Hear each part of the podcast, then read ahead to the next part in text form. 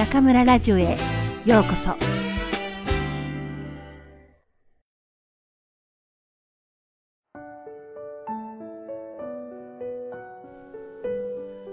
嵐の夜に木村雄一。その1嵐の夜に。ゴーゴーと叩きつけてきた。それは雨というより襲いかかる水の粒たちだ。荒れ狂った夜の嵐はその粒たちをちっぽけなヤギの体に右から左から力任せにぶつけてくる。白いヤギはやっとの思いで丘を滑り降り、壊れかけた小さな小屋に潜り込んだ。暗闇の中でヤギは体を休め、じっと嵐の止むのを待つ。ガタン誰かが小屋の中に入ってくる。はあはあという息遣い。何者だろう。ヤギはじっと身を潜め、耳をそば立てた。コツン、ズズ。コツン、ズズ。一歩一歩、硬いものが床を叩いてやってくる。蹄の音だ。なんだ、それならヤギに違いない。ヤギはほっとして、そいつに声をかけた。すごい嵐ですね。えおや、こいつは失礼。はあ、はあ、しやした。真っ暗で、ちっとも、はあ、気がつきやせんで。相手はちょっと驚いて、荒い声で答える。私も今飛び込んできたところですよ。しかし、こんなにひどくなるとはね。まったく、おかげで足はくじくし、おいらはもう散々ですよ。ふ相手は、やっと大きくため息をつき、杖にしていた棒切れを床に置く。ということは、そう、その杖をついてやってきた黒い影は、ヤギではなく、狼だったのだ。特にこの狼、鋭い牙を持ち、ヤギの肉が大好物と来ている。あなたが来てくれてほっとしましたよ。ヤギの方は相手が狼だとはまだ気がつかない。そりゃおいらだって嵐の夜にこんな小屋に一人ぼっちじゃ心細くなっちまいやすよ。どうやら狼の方も相手がヤギだとは気づいていない。よっこらしょ。うん、いてててて。どうしました？いやー、ここに来るとき、ちょっと足をね。そりゃあ大変。ほら、こっちに足を伸ばしてくださいよ。あ、それじゃあちょっくら失礼して、よいしょっと。狼が伸ばした足が、ちょんとヤギの腰に当たる。ヤギは、あら？蹄にしてはずいぶん柔らかいな、と思ったが、きっと今当たったのは膝なんだ、と思い込む。は、は、は、ハクション突然狼が大きなくしゃみをした。大丈夫ですか、うん、どうやら鼻風邪をひいちまったらしい。私もですよ。おかげで全然匂いがわからないんです。へへへ、今わかるのはお互い声だけってわけっすよね。本当ですね。狼の笑い声を聞いて、ヤギは思わず狼みたいな凄みのある低いお声で、と言いかけたが、失礼だと思い、口を閉じる。狼の方も、まるでヤギみたいに甲高い笑い方でやんすね。って言おうとしたが、そんなことを言ったら、相手が気を悪くすると思い、やめることにする。風のうなり声と、小屋に叩きつける雨の粒が、代わりばんこに響き渡る。どちらにお住まいで？ええおいらはバクバク谷の方でやす。え？バクバク谷ですって？あっちの方は危なくないですか？へえ、そうでやんすか？まあ、ちょっと厳しいけれど、住み心地はいいでやんすよ。バクバク谷とは、狼たちのいる谷である。度胸があるんですね。私は沢沢山の方ですよ。おお、そいつは羨ましい。そっちの方はうまい食い物がたくさんあるじゃないすか。うまい食い物とはヤギのことである。まあ普通ですよ。ははは。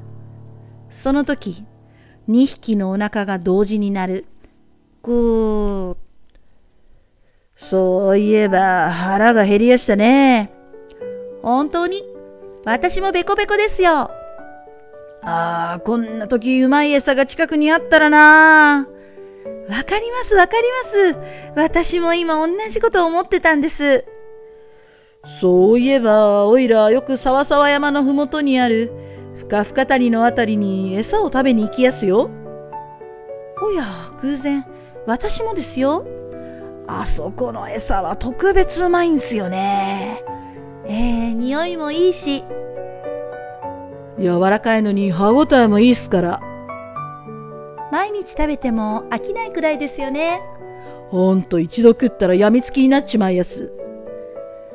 うん、その言い方ぴったりですよね。ああ、思い出しただけでもたまらねえ。よだれが出そう。ああ、思いっきり食べたい。そこで、2匹は同時に、あの、美味しい、草、とヤギが言い、肉、と狼が言った。けれども、ガラガラ、と遠くで鳴った雷に、ちょうどその声はかき消された。そういえばおいら子供の頃は痩せっぽちでね。今じゃ特別大くらいだけど、あの頃はよくお袋から言われたもんすよ。もっと食えもっと食えってね。あら、私もですよ。そんなんじゃいざという時に早く走れないでしょ早く走れないと生き残れないわって。食事のたびに母親にね。そうそう、おいらの方も同じ言い方っすよ。早く走れないと生き残れないわよって。私たち本当によく似ていますね。ほんと真っ暗でお互いの顔も見えないっすけど、実は顔まで似てたりして。ピカッその時、すぐ近くで稲妻が光り、小屋の中が昼間のように映し出された。あら、私、今、うっかり下を向いていましたけど、今、私の顔見えたでしょ？似てました？それが、眩しくておいら、思わず目つぶっちまって。ま、もうすぐ夜が明ければ、わかることですよ。ガラガラガラガラ突然、大きな雷の音が小屋中を震わせる。ひゃー思わず2匹はしっかりと体を寄せ合ってしまう。ああ、失礼。どうも私この音に弱くて。ふう、おいらもなんですよ。ああ、びっくりしやしたね。なんか私たちって似てると思いません？いや、実はおいらも今気が合うなって。そうだ、どうです？今度天気のいい日にお食事でも。いいっすね。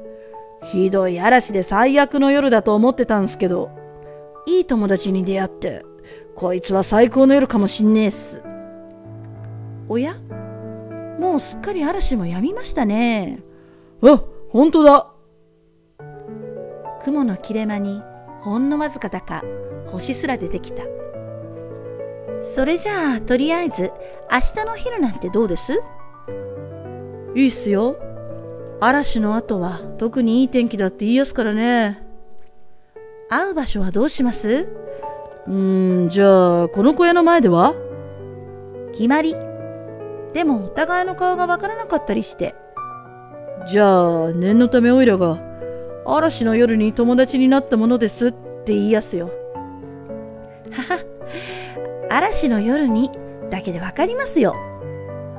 じゃあ、オイラたちの合言葉は、嵐の夜にってことっすね。じゃあ、気をつけて、嵐の夜に。さよなら、嵐の夜に。さっきまで荒れ狂っていた嵐が嘘のように、爽やかな風をふわりと吹いた。夜明け前の静かな闇の中を手を振りながら左右に分かれていく二つの影。あくる日、この丘の下で何が起こるのか。木の葉の雫をきらめかせ、ちょっぴりと顔を出してきた朝日にも、そんなことわかるはずもない。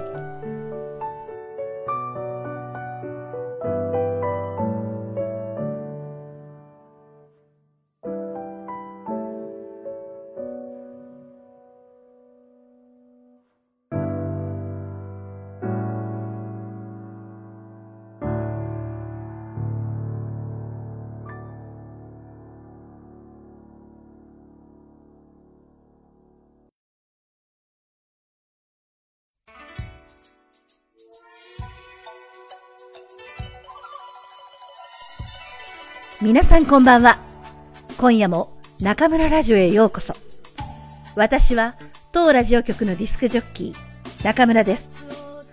2015年1回目の放送です。全国の皆さん、今年も中村ラジオをどうぞよろしくお願いいたします。年頭にあたり、まずは2015年の抱負を。とはいえ、実はそれほど特別なものはなく、一回一回の授業を大切に、学生の頭に残り、心に響く授業を行うよう努力すること。出会う人々とのご縁を大切に、見えないところで、気づかぬところでお世話になっている方がいることを忘れないこと。3、4月に控えている学外スピーチ大会を成功させること。最後に、中村ラジオを昨年以上に充実させることでしょうか？小さい目標は日々目の前に現れてきますのでそれを一つ一つクリアしていくうちに冬が春になり夏を迎え秋が過ぎたらまた一年が終わっているという感じですね。放送をお聞きになっている皆さんの2015年の抱負は何ですか？ぜひ私に教えてくださいね。ライチ FM にもコメントを出せる機能がありますが、残念ながら私が使っている携帯電話では、日本語で文を送ると文字化けしてしまいます。コメントをくださる方は、お手数ですが、新浪ウェイボーのアットマーク中村写真ジョンツンまでお願いいたします。さて、今年は羊年ですね。12歳、24歳、36歳、48歳など、年男、年女の皆さん、おめでとうございます。羊は見た目こそおとなしく、可愛らしい感じがするのですが、実はかなり勇敢なハートを持っていると言われています。